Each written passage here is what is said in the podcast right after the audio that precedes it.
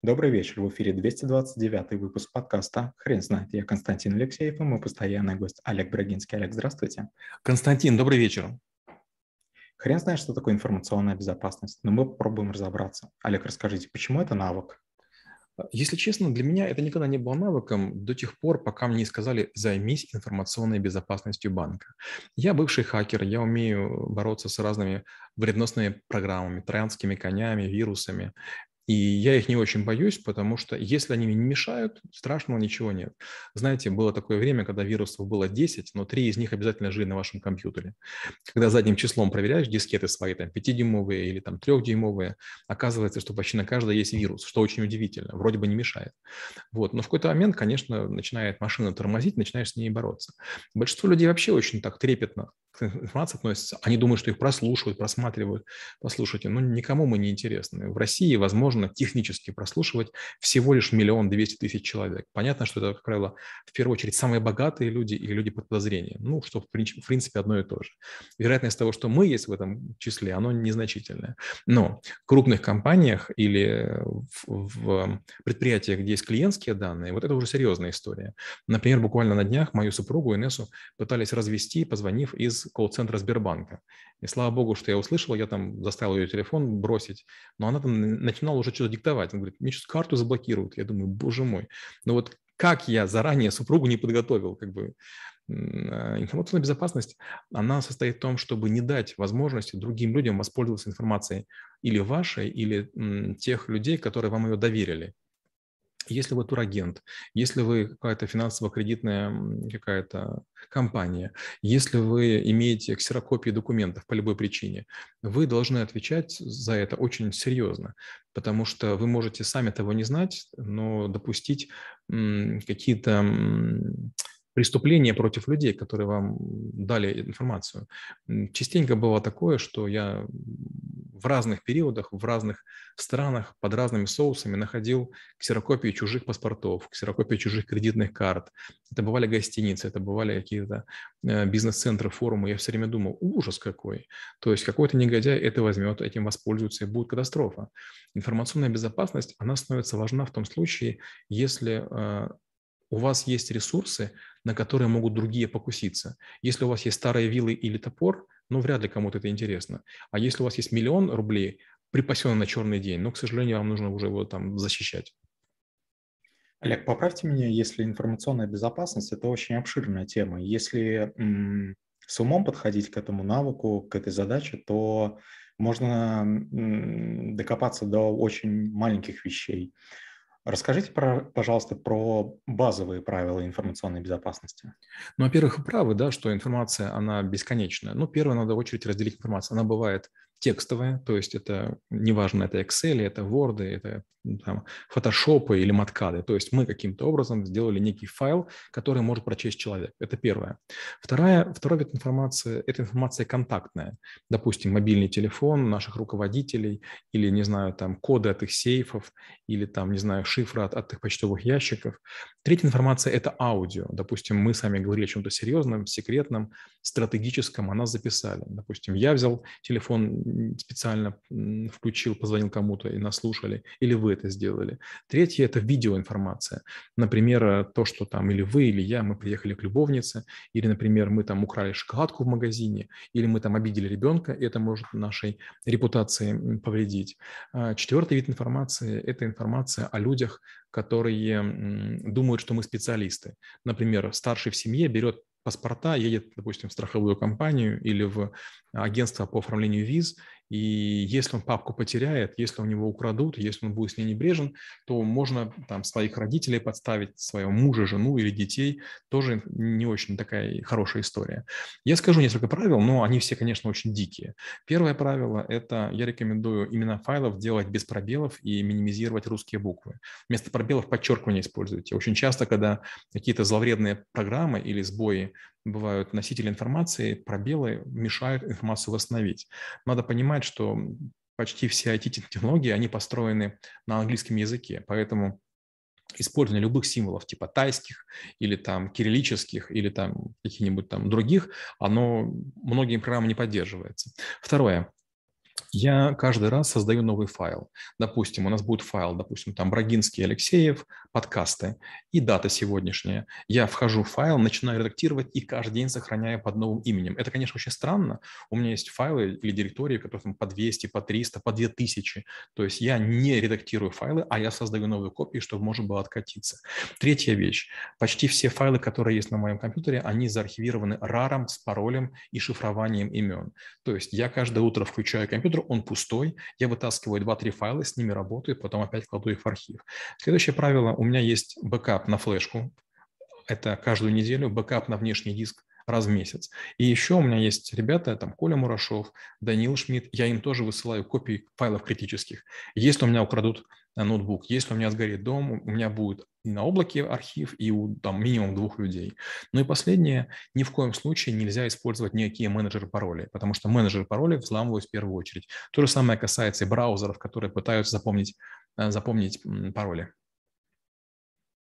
Олег, скажите, пожалуйста, вот такая история по поводу безопасности документов. Совсем недавно мы обсуждали эту тему с Максимом Колпаковым. Кажется, касались а, кажется, касались просто пробивки э, человека по документам. И выяснилось, что в Российской Федерации, имея минимальный набор э, данных о человеке, можно его найти ну, за считанные часы. Скажите, а возможно ли э, обезопасить себя каким-то образом в этой теме? Нет, невозможно. То, о чем мы говорим, это делается очень просто. Мы сами делаем приложение, запускаем его в Facebook, и, допустим, такая замануха. А, проверь, как тебя называют в других телефонах.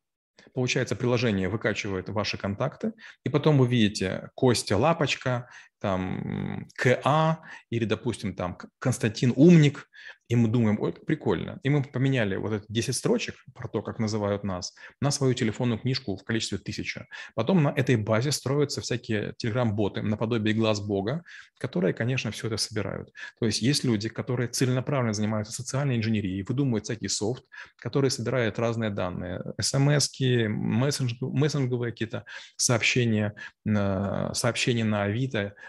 данные о штрафах и так далее. И получается, что люди, которые скрещивают 3, 5, 10, 15 баз данных, они находятся, как правило, в Даркнете, а, они гигантским объемом данных обладают. Мало того, если вы запрашиваете данные, то даже информация о том, что вы данные запросили, там тоже остается.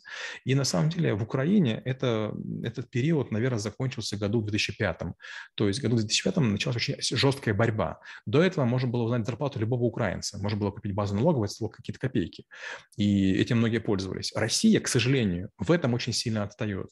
То есть Россия сейчас по уровню информбезопасности, наверное, 2003 год Украина. И это, конечно, очень смешно, очень даже позорно. То есть, получается, я в этом смысле с более развитого рынка и наблюдая о том, какие есть госуслуги, какие крутые там другие сервисы есть у государства, я вдруг вижу, как все небрежно обращаются с данными. Это прям сильно огорчает. А, например, эм, в Украине э, балансы получить невозможно предприятие последние лет 20, а в России они совершенно открытыми. То есть Россия еще не поняла, насколько ее данные ценны. Олег, хотел бы затронуть еще одну тему, достаточно широкую в информационной безопасности. Это а, тема, касающаяся безопасности в компании. Широкими мазками мы можем описать правила информационной безопасности, если мы работаем в компании? Ну, скажем так, я был шефом безопасности и скажу вот что, что мне хватает там, не знаю, там 20 минут, чтобы у вас про все, про все узнать. Простой пример. А, если у вас есть корпоративный номер, я беру ваш телефон, и первые три номера – это будут мама, жена, любовница. Любовница будет на первом месте, потому что жену вы видите дома, вам не о чем особо разговаривать. Маму как бы тоже мы знаем долгие годы, а вот с любовницей будут разговоры чаще всего. Получается, в секунду взламывается. Вторая история. А, если в компании есть любые сервисы, ну, я утрирую, еще такого, наверное, почти нет, но какие-нибудь корпоративные мессенджеры. Как бы они ни шифровались, служба безопасности имеет запись э, всех этих вещей, и хранится эта штука бесконечные годы. Чем крупнее компания, тем больше вероятность, что в ней есть бывшие силовики, ФСБшники и им похожие. Вы подходите к этому человеку и говорите, слушай, Михалыч, ну помоги там, буду должен. И он вдруг приносит на любого человека в компании гигантское досье. Мало того, и он сам в компании, находясь, постоянно стучит. Зачем ФСБшников в компании внедряют? С одной стороны, они решают проблемы компании, с другой стороны, при необходимости они подходят к айтишникам и говорят, слушайте, ну мы же знаем, что там вы там курите травку, мы же знаем, что вы там, там не знаю, там кого-то там прижали, там, побили или изнасиловали. Мы же знаем, мы вас покрываем, дайте доступ. И таким образом получается, что компания не торгует данными клиентов или сотрудников в чистом виде, но силовики имеют доступ почти во все серверные. Олег, несколько ошибок а, в нашем разговоре вы уже упомянули, касающихся информационной безопасности. Вы не могли бы выделить грубейшие из них? Грубейшие – это вести записи паролей логинов на бумаге или в каких-то текстовых файлах на телефоне. Дело в том, что есть много специальных программ, которые умеют очень быстро анализировать данные, и, в общем-то, глупо думать, что пароль не отличается от любой другой информации. Есть специальные методики, биграммы, триграммы, квадрограммы, которые очень быстро помогают понимать, что на самом деле мы имеем дело с паролями. Это первое. Второе. Совершенно глупая история – это использовать транслитерацию или набирать на английском клавиатуре русскими буквами или наоборот. Есть много словарей-перекодировщиков, которые в качестве брутфорса очень быстро подбирают пароли. То есть умничать не надо. Простой совет. Пароль должен быть длинным. Допустим, там, мой дядя там самых честных правил. Или там, скажи, там, дядя ведь не даром. То есть чем длиннее фраза, если у нее есть пара запятых, тире, двоеточие, это лучше. Просто берите длинную фразу на родном языке и сильно не выпендривайтесь. Ну и последнее. Ни в коем случае не позволяйте э, из одного а, браузера ходить во многие ресурсы. Например, у меня есть браузер Э, Edge, у меня есть Chrome, и если у меня, допустим, есть несколько банков, то нет такого, что я через один браузер хожу во все банки. То есть я все ресурсы делю примерно пополам. Мало того, я не разрешаю своей супруге вводить пароли на моем компьютере, и я не, и не, на ее машине тоже не ввожу. Если машину украдут или скомпрометируют, э, если в семье будут заблокированы счета двух человек, уже ничего сделать нельзя. Так будет потеря хотя бы половинки денег. Олег, расскажите, пожалуйста, как вы преподаете навык? Ну, в первую очередь я спрашиваю студентов, э, что их интересует. И не очень много навыков, в которых у меня обширный опыт. Это кластеризация, это big data, это информбезопасность. И, конечно, я знаю много интересных кейсов, у меня есть много материалов расследований, у меня есть много объективок, у меня есть много справок на персонале, на предприятия, на отрасли, э, очень необычных, очень таких странных, очень чудаковатых, из, из разных источников. И когда я показываю, у большинства людей возникает шок. Они говорят, получается, что может добыть любую информацию? Я говорю, да, и самое удивительное, вот что, представьте, вы купили женские трусики, и э, вы положили их в рюкзак. Рюкзак же не виден. Вы ходите по торговому центру, там есть антикражные ворота, на трусиках RFID-метка. Потом вы купили еще что-то, еще что-то. Мало того, вы с телефоном ходите, и вокруг стоят биконы, которые определяют, что у вашего телефона такой-то MAC-адрес. То есть большинству специалистов по социальной инженерии и мошенникам им ваша фамилия не нужна. Вы очень предсказуемы. Мы постоянно идем, и после нас сыпется песок, цифровые следы, которые можно обрабатывать. У меня есть статья, где я объясняю, как с помощью трех транзакций я угадываю уровень доходов человека. Это очень просто. Олег, расскажите, пожалуйста, пример из практики, когда информационная безопасность сильно ударила. Ко мне обратился мой коллега. Мы раньше вместе работали в Альфа-Капитале. Звали его Дима. Это было в Киеве. А, в центре города был небоскреб, в котором работал некий олигарх. Перед входом в его кабинет было адвокатское бюро, для того, чтобы его нельзя было штурмовать. Ездил он на Майбахе, и вдруг ко мне обращаются и говорят, Олег, украли очень большую сумму денег.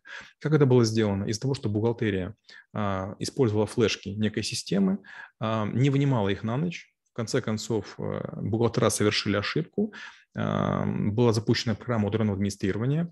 Хакеры долгий срок наблюдали над тем, как работают бухгалтера в системах 1С и подобных. И в какой-то момент они изучили, э, как и кто что делает. Они сымитировали очень похожую платежку на очень похожего контрагента, и деньги ушли. Потом, конечно, мы предприняли ряд попыток их вернуть, но если бы бухгалтера не сделали эту ошибку, все бы обошлось гораздо лучше. Олег, спасибо. Теперь на вопрос, что такое информационная безопасность, будет трудно ответить. Хрен знает.